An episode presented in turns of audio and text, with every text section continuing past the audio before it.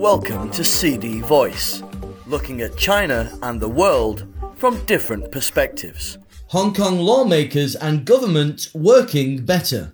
Andrew Leung Ching Yen, president of the Legislative Council of the Hong Kong Special Administrative Region, said he believes the new LegCo will have good interaction and cooperation with the incoming Special Administrative Region government to solve deep rooted problems and benefit the people of Hong Kong. The LegCo needs to cooperate with the government while also supervising their work. So there is a delicate balance. We want to work with the new government to elevate the current good executive and legislative relationship to a higher level, he said. Under the principle of patriots administering Hong Kong, the new LegCo members are able to express different views and conduct thorough discussions on different bills efficiently, he said in an interview ahead of the 25th anniversary of Hong Kong's return to the motherland, which falls on July 1st. Leung said there is nothing unusual about ensuring patriots administering Hong Kong, which is universal around the world. There is no place in the world where people holding public office are not patriots, he said.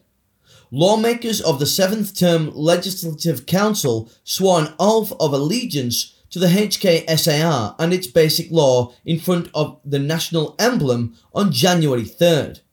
The 90 members are the first batch of lawmakers in Hong Kong elected under the revamped electoral system. The members are all patriots and are capable professional lawmakers representing different sectors, Leung said.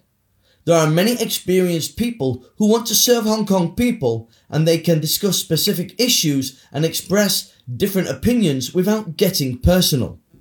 Leung, who also served as president for the sixth term LegCo, said during the fifth and sixth term LegCo, opposition LegCo members colluded with foreign forces to undermine the principle of one country, two systems.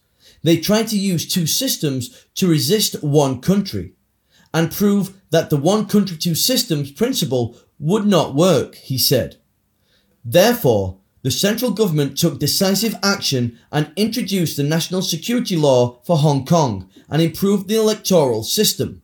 LegCo has returned to normal and it has passed many good laws for the economy and the livelihood of people since last year, Leung said. The change has been obvious, he said. The LegCo effectively passed a record 46 government bills last year, more than double the average during previous legislative years. Now we can act like a normal legislature, discussing bills and decide whether to pass them or not.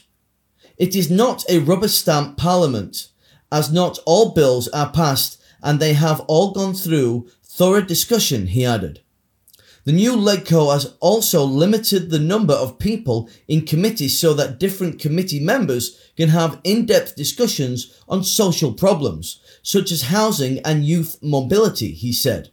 The practice of one country, two systems in the past 25 years have been successful, despite ups and downs, Leung said. It is an unprecedented, great and landmark concept and one that is conducive to Hong Kong and the country.